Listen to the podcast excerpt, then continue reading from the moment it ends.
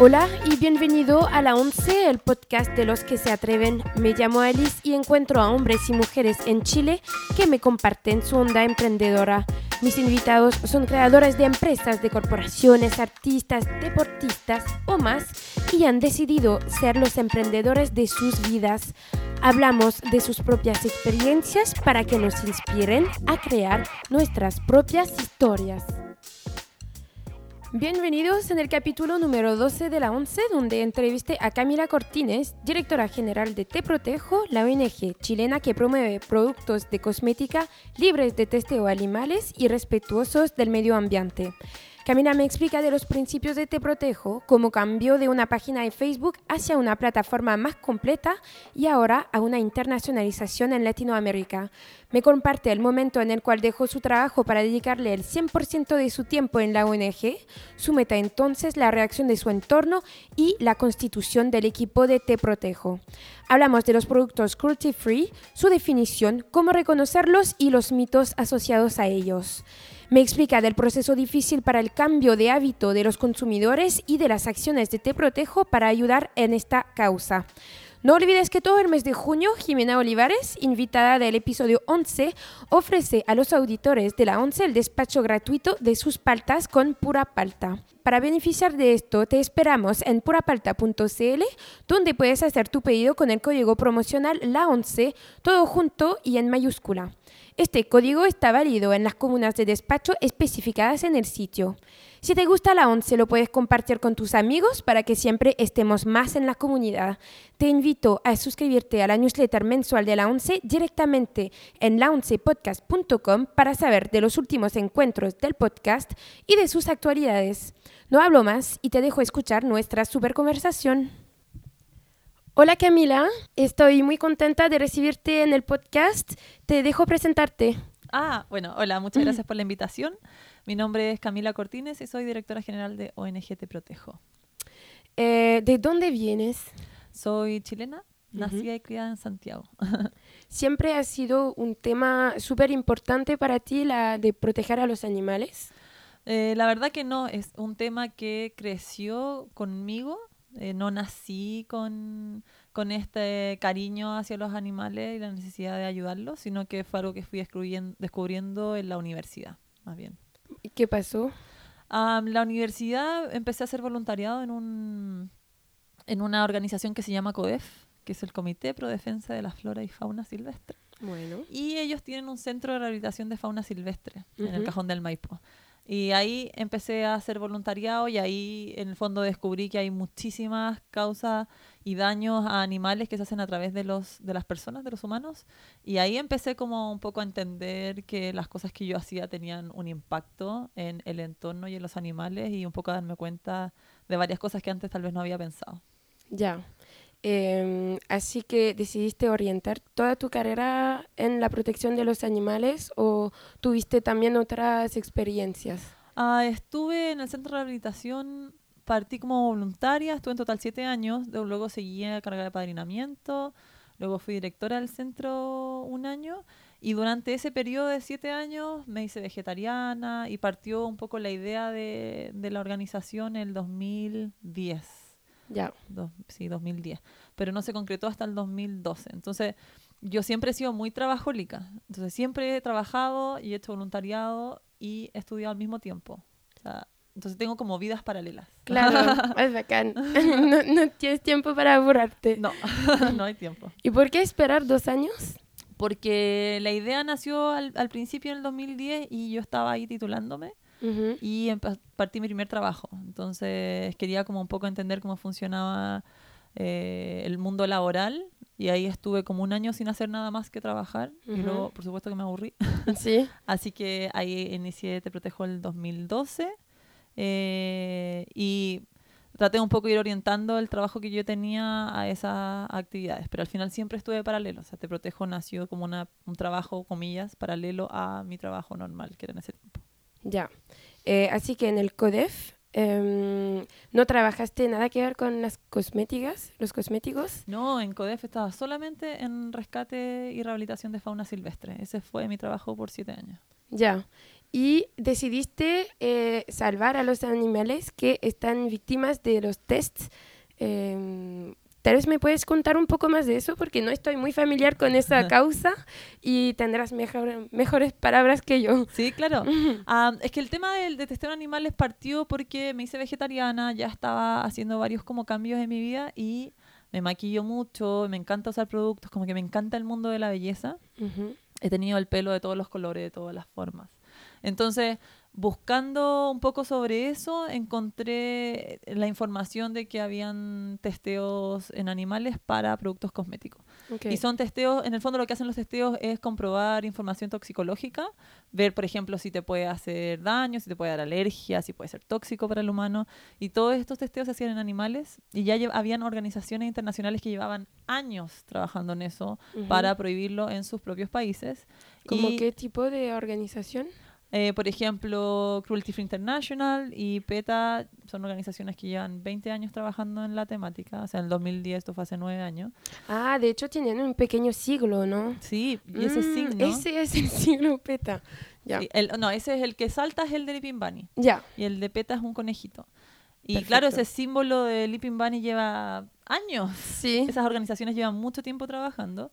Y pensando que había algo de información en Chile respecto a eso, descubrí que no había nada. Entonces ahí dije, bueno, hay que hacer algo porque en el fondo siento que esta es una preocupación mía, tal vez a otras personas también les preocupa el tema y como no había información en español y no había información ni Chile ni latinoamericana, eh, pensé que sería bueno crear una plataforma para poder difundirla y, y, hacerlo de forma seria, porque sí habían varios blogs y varias como entradas de cosmética que un poco hablaban a pincelazos de la temática, no había una entidad formal que dijera esto sí, esto no, esto sí, esto no, y, pensé que de repente sería una buena idea eh, difundirlo y, todo el trabajo que yo hice en el 2010 de investigación se pudiera plasmar en una página que entregara la información de forma más segura. ¿Y los test animales solo están para las los cosméticos o también para otros ámbitos? No, se testan animales para todo. Farmacología, en el área de medicina, en autos, en cigarros, en todo lo que vaya a ocupar, sí, en todo lo que vaya a ocupar el humano, probablemente hubo un test en animales antes de que saliera a la venta público. Ahora hay, hay varias distintas leyes que regulan en el fondo cómo se hace, cuándo se hace, bajo qué parámetros se hace, con qué tipo de animales se hace. Entonces, nosotros nos concentramos solamente en cosmética, pero si uno abre como el doble clic al testeo en animales en, en otras áreas, o sea, en universidades, es increíble cómo los animales se usan para investigación. Sí. Impactante, sí. Sí, de hecho me acuerdo, bueno, era en Francia, pero me imagino que aquí debe ser igual, cuando estás en, en el colegio que te hacen abrir una, un ratón para ver los órganos y todo. Sí, de hecho eso pasaba en, en, Chile, pasaba antes en todos los colegios, ahora está solamente para colegios agrícolas. Ya. Eh, está permitido para ya colegios privados o municipales está prohibido hacer eso, pero eso era una práctica muy común antes. Entonces, mm. claro, si uno ve los animales que se usan para investigación, son muchísimos tipos de animales y para muchas áreas. Pucha, ¿y en Chile hay mucha producción de productos de cosmética? En Chile tenemos varios laboratorios que son bien grandes, eh, pero en, Chile se importa mucho cosmético. Entonces, la relación entre producto nacional y producto importado, el nacional debe estar bajo el 50%. O sea, tenemos mucha importación de productos. Y si bien nuestra industria local es, fuerte, no es tan grande en comparación con la cantidad de industria importada que hay en el país. Claro. Em, así que en 2010 tuviste la idea en 2012 empezaste con la plataforma. Sí, una página de Facebook. Ya. Así que ahí nada que ver con, con una ONG. Nada que ver con una ONG, una página de Facebook donde después de haber hecho la investigación estos dos años de qué marcas se vendían en Chile que no testían animales que estuvieran certificadas, que eran 10, puse la información en la página de Facebook. Ya. Entonces puse Te Protejo, inventé un logo que dibujé yo, que era horrible. A todos partimos por, eh, por, un, por un, lugar. Así que ahí puse la, la, información. Por ejemplo, esta marca no testea animales y está certificada por esta organización. Y ahí empecé un poco a ir investigando constantemente sobre qué marcas para ir llenando la página de Facebook con esa información. ¿Cuál era tu ambición para Te Protejo en ese momento? Eh, bueno, yo soy súper eh, esperanzadora y positiva. Entonces, en verdad, mi, mi expectativa era en ese tiempo tener una cadena de tiendas gigantesca, tener miles de marcas ingresadas en ese listado, que es como un poco lo que está ahora, pero no lo había pensado como la forma, sino que tenía el fin bien claro, que era lo, que quería, lo que quería lograr con esa plataforma, pero no había pensado que quería una ONG o que íbamos a ser tantas personas, sino que quería lograr que la gente se informara y que cambiara de hábitos, y eso sí lo tenía súper claro. Ya. ¿Y en qué momento cambió eso? Eh, bueno, después de que cuando partió la página de Facebook, empecé a postear esto de las marcas, pero la gente me decía, claro, está bien, me estás promoviendo ahora otras marcas, pero me da nervio cambiarme de marca, porque si yo estoy acostumbrado a usar la misma crema de cara toda mi vida, cambiarse de otra crema de cara es súper difícil. Mm. Y yo lo tengo súper claro, más que claro que todas. Entonces dije, bueno, tal vez necesito información sobre las distintas mm, productos que tiene esa marca. Y ahí partí eh, hablando con algunas blogueras o chicas que yo conocía que eran como del mundo de la cosmética a ver si ellas podían ayudarme a poner información de los productos en la plataforma. Em, y después de un tiempo ya la página de Facebook se me quedó chica, entonces tuve que armar una página web y postulé una página web. Cuando dices que te quedó chica, ¿cómo, ¿Por qué tenías muchos seguidores? No, porque tenía mucho contenido. Mm. Entonces la gente para ver todo el contenido tenía que hacer scroll muy, ah, mucho más abajo y al final se me perdía el contenido, entonces tenía que hacer app y era, era muy engorroso poder ver toda la información. Entonces pensé que en una página web podría tener la información concentrada. Así que postulé a una fundación, que ya no sé si existe, pero se llama Fundación Web, que te daba a pequeños emprendimientos, les daba páginas web gratis. Eso era gracioso porque tenían que llevar, que llenar un formulario y decía como número de clientes, cero, número de ventas, cero. Y yo decía, nadie me da una página web gratis si no soy un emprendedor, no quiero venderles nada. claro. Pero bueno, ellos confiaron como en la idea, les gustó, no sé, y nos dieron una página web. Entonces, en esa página web, las distintas chicas que me empezaron a ayudar cargaban información de la, de la crema de mano, de la crema de cara, para que un poco uno comprara más seguro. Y después de eso, Em, se empezó a agrandar la cantidad de personas y yo no soy experta en comunicación ni en redes sociales ni en nada. Entonces ya dejamos de ser dos o tres y empezamos a hacer cinco, seis, siete, diez y había más posts y había más contenido. Y en ese tiempo Nicole, que está aquí sentada al lado mío, eh, había llegado a, a, postear contenido a la página web y le pedí ayuda para toda la parte de comunicaciones que yo hasta el día de hoy no manejo en absoluto. Eh, y ella me dijo, ok, entonces empezamos a armar entre las dos la estructura de nuevo, cómo iba a funcionar la, en ese tiempo la organización, porque ya éramos como 10 personas. Claro. Y después la gente nos empezó a seguir, empezó como un poco a tener contenido y a decirnos, bueno, ya, ok, ahora están estas marcas, me quiero cambiar, pero son mucho más caras porque eran puros productos importados certificados. Y nos dijeron, yo estoy acostumbrada a comprar un champú que cuesta 4 mil pesos y me está diciendo ahora que compre un champú que cuesta 8 mil. Entonces está genial, pero no tengo 8 mil. Entonces ahí se nos ocurrió la idea de empezar a certificar nosotros. Y después de un año empezamos a certificar eh, habiendo obtenido la información de cómo se certifica de estas otras organizaciones que certifican también, empezamos a certificar nosotros. ¿Pero qué significa certificar? Certificar es, básicamente revisar toda la información de los ingredientes y del producto final de cada uno de, de los productos que tiene una marca para confirmar que estos no fueron testeados en animales. Ya. Ni los ingredientes ni el producto final. Sí, ok. Y así podríamos certificar marcas locales para tener una variedad de productos que fueran de distintos precios y no solamente precios elevados. Y ahí estuvimos como seis meses y después de los seis meses ya éramos, no sé, 15 personas, 20 personas, ya Nico había armado las plataformas de forma que correspondía, entonces teníamos una súper buena comunicación con la gente y yo estaba a cargo de certificar. Y el 2013, si me corrigen, 2013-2014 hicimos la primera el primer evento que fue, eh, bueno, nuestra primera feria de belleza, que en ese tiempo no se llamó así, se llamó Festival contra el Testeo Animal, una cosa que, pero ya un nombre pero gigantesco.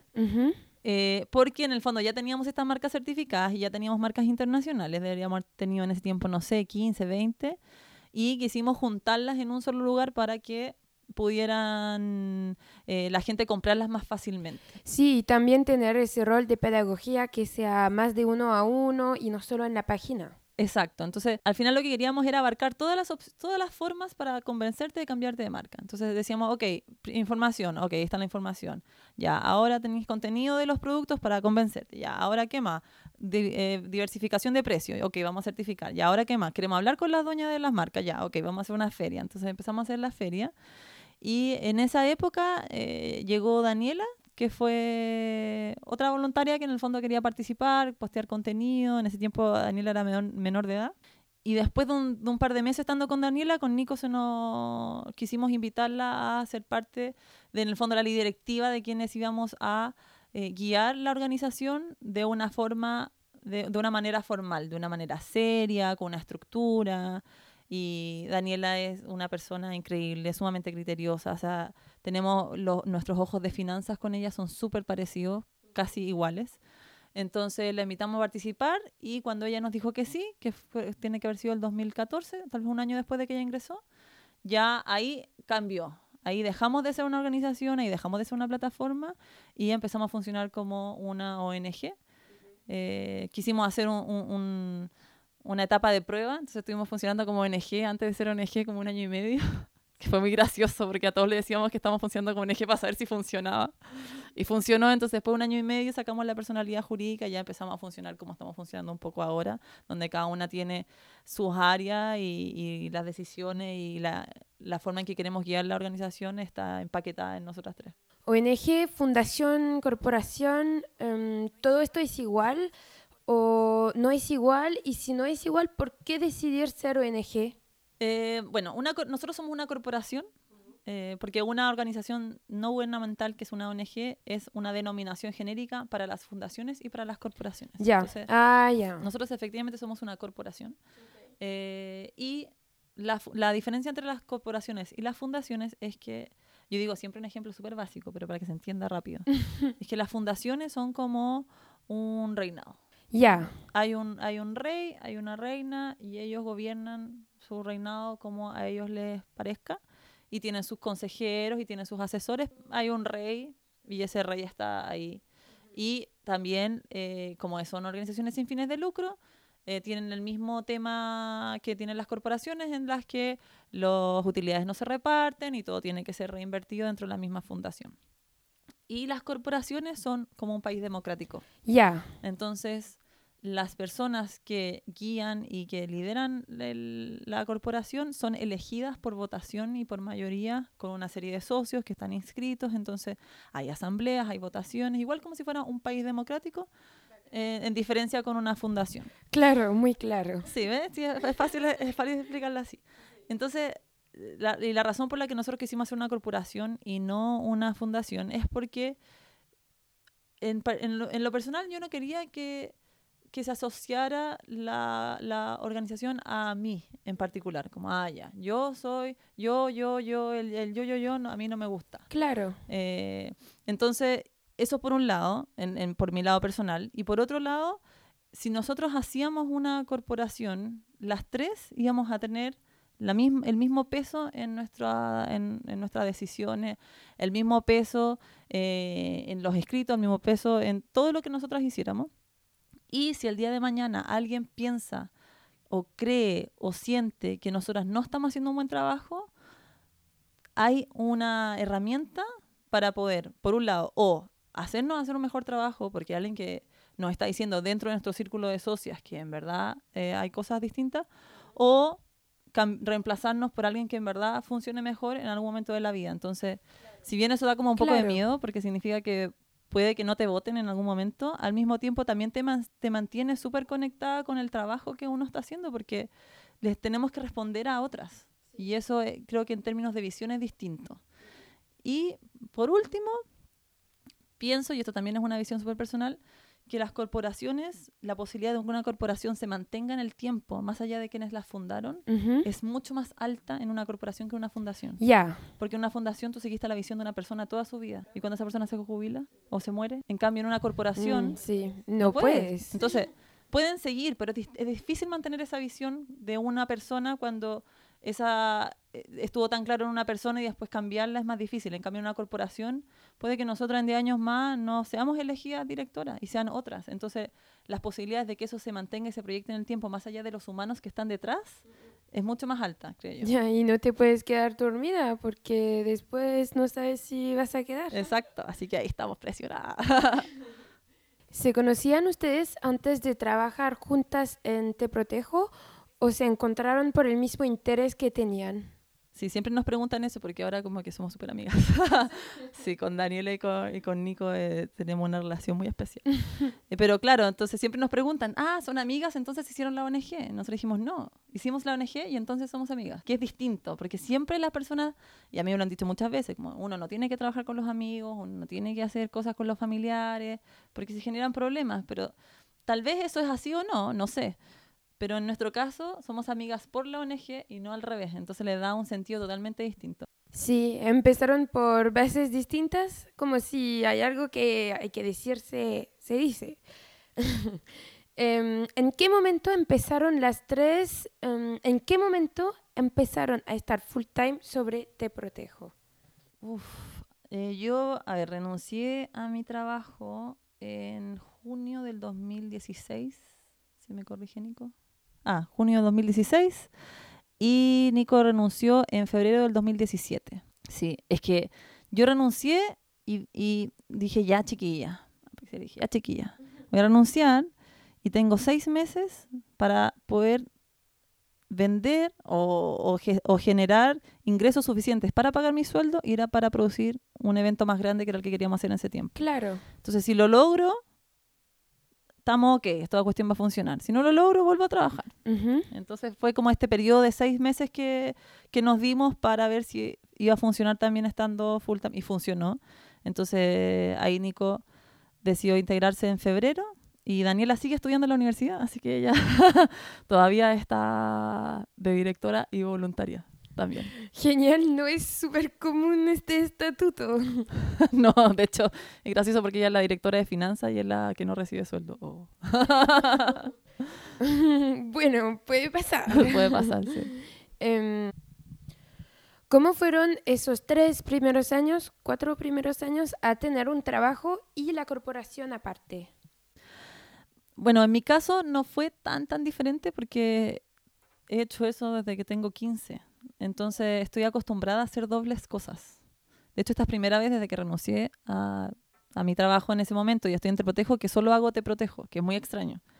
Eh, pero entonces, para mí era parte, por ejemplo, no sé, yo iba a una entrevista de trabajo porque me, cambió, me, cambié, me aburría muchísimo en los trabajos, entonces me cambiaba súper rápido. Cada vez que iba a una entrevista yo decía, yo tengo una organización y trabajo en mi organización mientras estoy trabajando en esta en tu empresa. Entonces, es algo que esto tienes que saberlo. No, no hay sorpresa, yo siempre lo decía. Tal vez no voy a tener que ir, tal vez me tengo que ir a una reunión, ocupar las oficinas de mis trabajos para tener reuniones de otras cosas, es una cuestión maravillosa. Entonces, es algo que yo siempre he dicho abiertamente. Por lo tanto, en mi caso, como soy trabajólica, siempre trabajé de noche, siempre trabajé los fines de semana, pero siempre lo hice. Y siempre fui abierta con mis empleados, empleadores, empleadores, eh, con que yo tenía esta otra actividad y que eso iba a estar en mi horario de trabajo sí o sí. Entonces, la verdad es que no se me hizo tan complejo. Lo que sí no me gustaba era que no podía avanzar. Porque si uno trabaja en, otros horarios, en la organización, el voluntariado, lo que haga, nunca vas a poder crecer tanto. Nunca vas a poder crecer realmente porque no hay tiempo, más tiempo. Pues sí, en el fondo la semana tiene 138 horas, como supimos hace poquito. Sí, al final entonces era un poco como un hobby. ¿Tienes un entorno que está muy metido en la protección de los animales o nada que ver y te construiste todo sola? No, nada que ver. Me lo construí sola. Ni yo era vegetariana cuando partí. No conocía a nadie vegetariano, era terrible.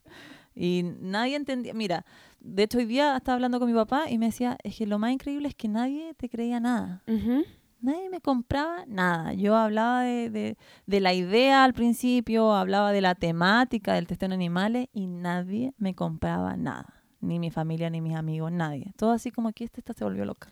Ya. O sea, esa como se volvió loca y está con su cosita y que nadie entiende qué hace. Y mucha gente todavía no entiende qué hago.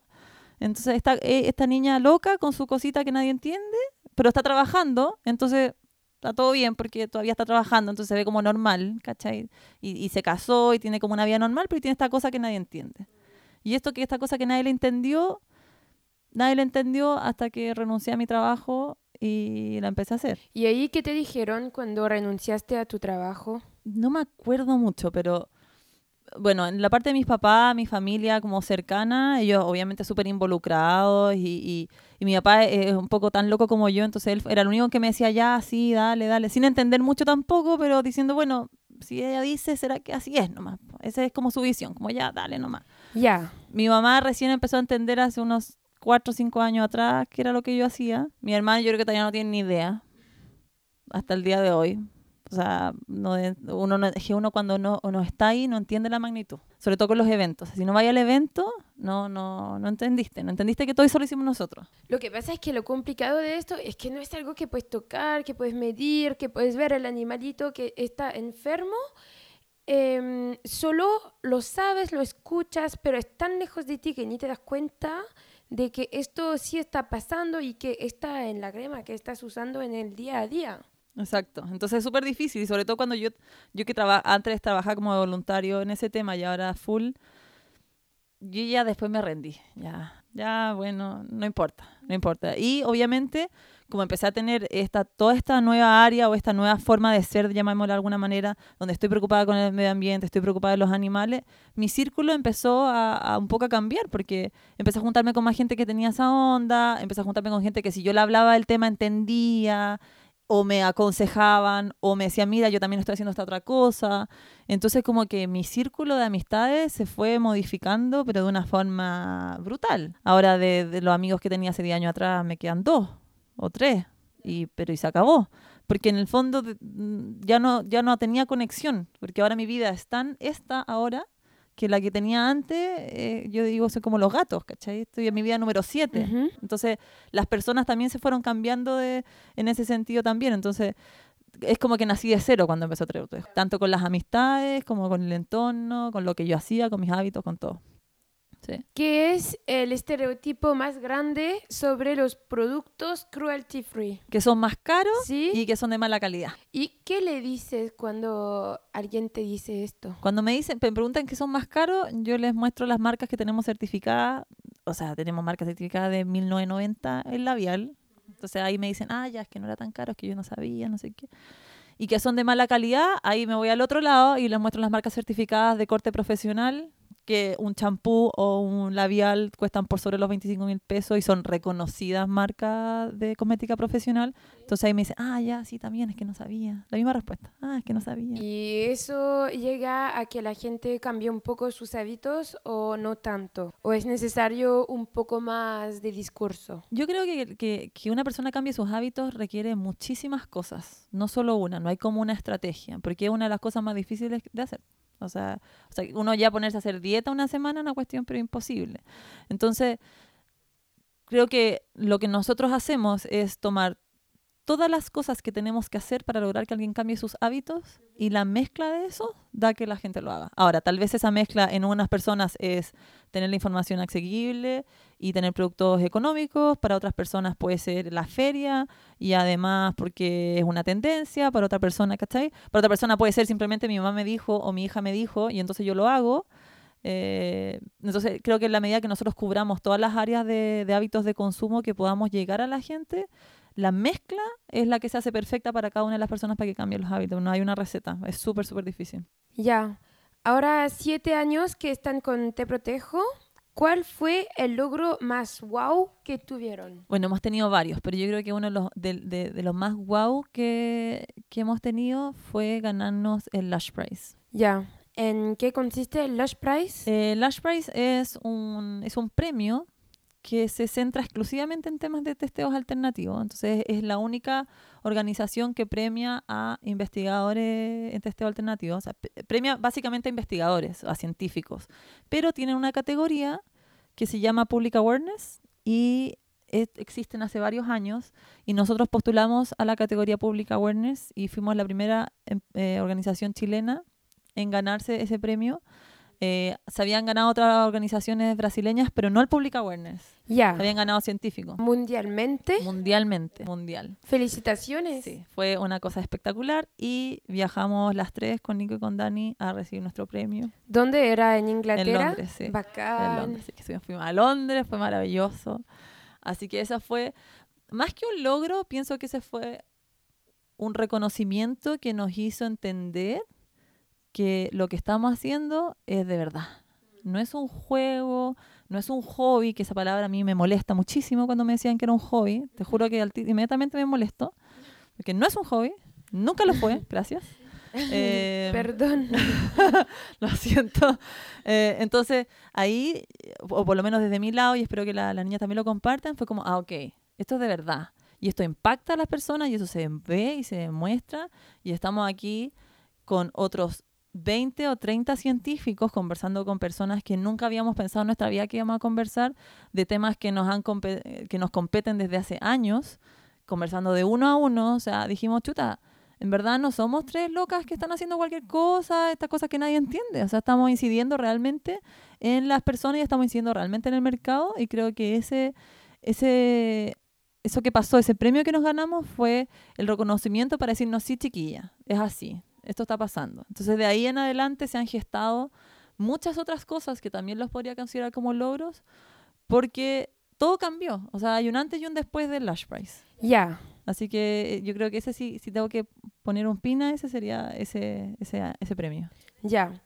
Y en Chile el entorno farmacéutico y de cosméticas reaccionó a las acciones que tuvieron o no. Todos han reaccionado.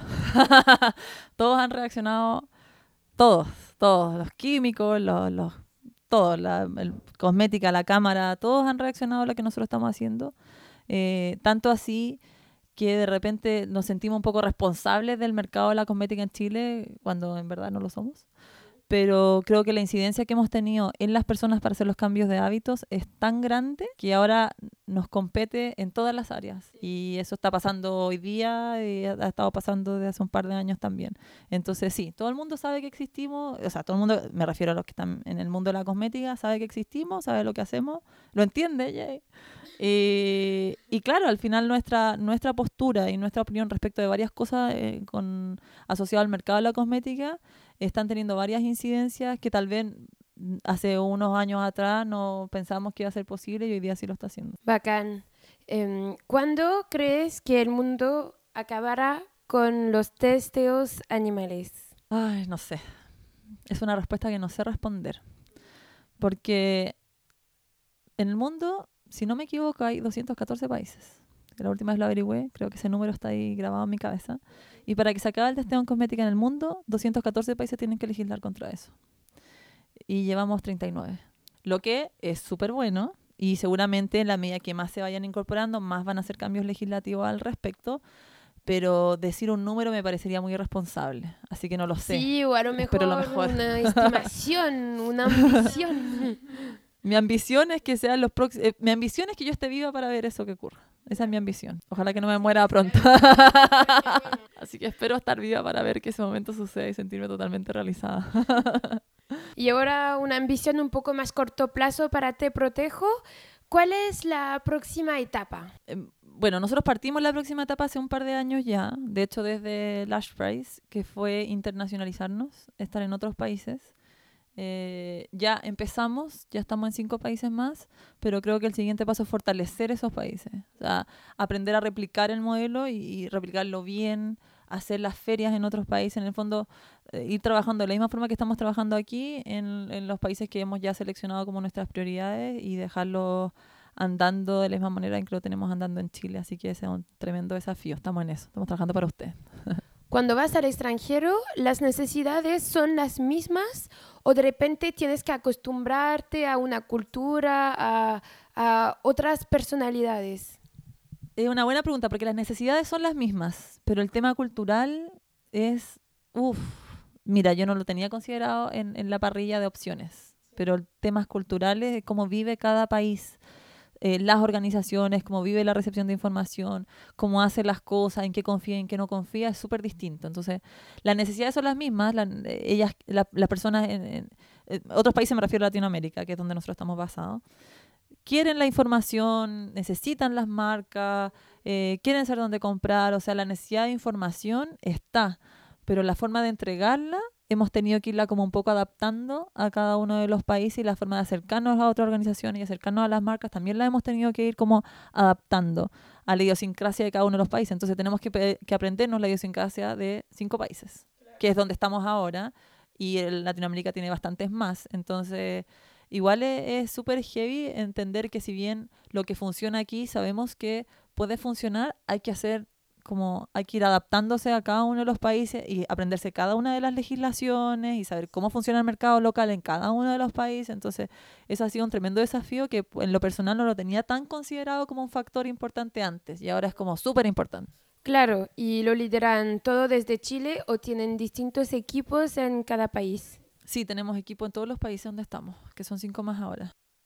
Son Brasil, México, Argentina, Perú y Colombia. Perú y Colombia. Sí, tenemos personas locales en todas, pero esas personas hay que entrenarlas, entonces hay como, si bien tenemos personas en cada uno de los países, hay mucho entrenamiento que nosotros hacemos local. Entonces nos toca viajar, nos toca enseñar, nos toca un poco eh, también entregar la visión que nosotros tenemos, que es súper particular como organización animalista. O sea, no sé si tú te has dado cuenta, nosotros trabajamos totalmente distinto como una organización animalista que una organización animalista tradicional. Entonces esa visión también la tenemos que traspasar. Entonces ahí hay mucho, mucho trabajo como de coaching que va para todas nuestras, nuestras aliados en los otros países. Última pregunta que te quería preguntar al principio, pero se fue la conversación, eh, muy de, de curiosidad. ¿Por qué elegir hacer una corporación y no intentar cambiar el, lado de los cosméticos desde el lado de las marcas y cambiarlo directamente desde las marcas? ¿Por qué elegir ser parte, ser el otro lado y ser en las corporaciones?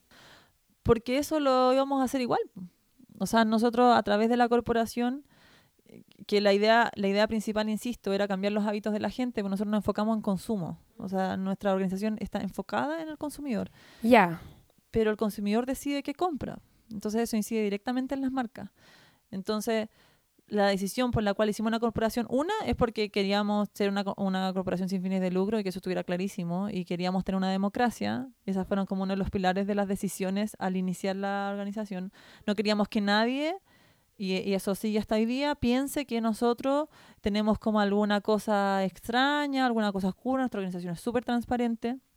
Entonces era súper importante que fuéramos una corporación y no otra cosa. Ya. Y eh, a través de las certificaciones nosotros llegamos a las marcas. A través de las certificaciones sabemos qué pasa interno en sus empresas, los educamos. Entonces, en verdad lo estamos haciendo igual. Eh, y la razón por la que decimos ser una corporación son más por temas de transparencia y por valores que nosotras tres teníamos y compartíamos más que por una estrategia. Bacán. Si los que están escuchando te quieren contactar, ¿cómo pueden contactarte? Pueden escribir al info arroba ongteprotejo.org y seguir las redes sociales de Te Protejo, que son arroba Te Protejo y arroba Te Protejo Latam en Latinoamérica. Y mi Instagram es Camila Paz-cc. Muchas gracias. Ya llegamos al fin de esta entrevista. Em, ¿Nos vemos? Ah, muchas gracias a ti por la invitación. Nos vemos. Muchas gracias a Camila por compartir su onda emprendedora. Todas las notas están como siempre en el sitio web launcepodcast.com. Si te gusta la Once, puedes seguir el podcast en las plataformas Spotify, SoundCloud, Apple Podcasts, iBooks y Stitcher. La Once también está presente en las redes sociales Instagram, LinkedIn y Facebook donde puedes interactuar en los comentarios y compartirlo con tu entorno. Te demoras 5 minutos y así ayudas a que este podcast esté más conocido y así que sigan viniendo invitados muy bacanes. Nos vemos el lunes en dos semanas donde hablaremos de inclusión. Cuídate.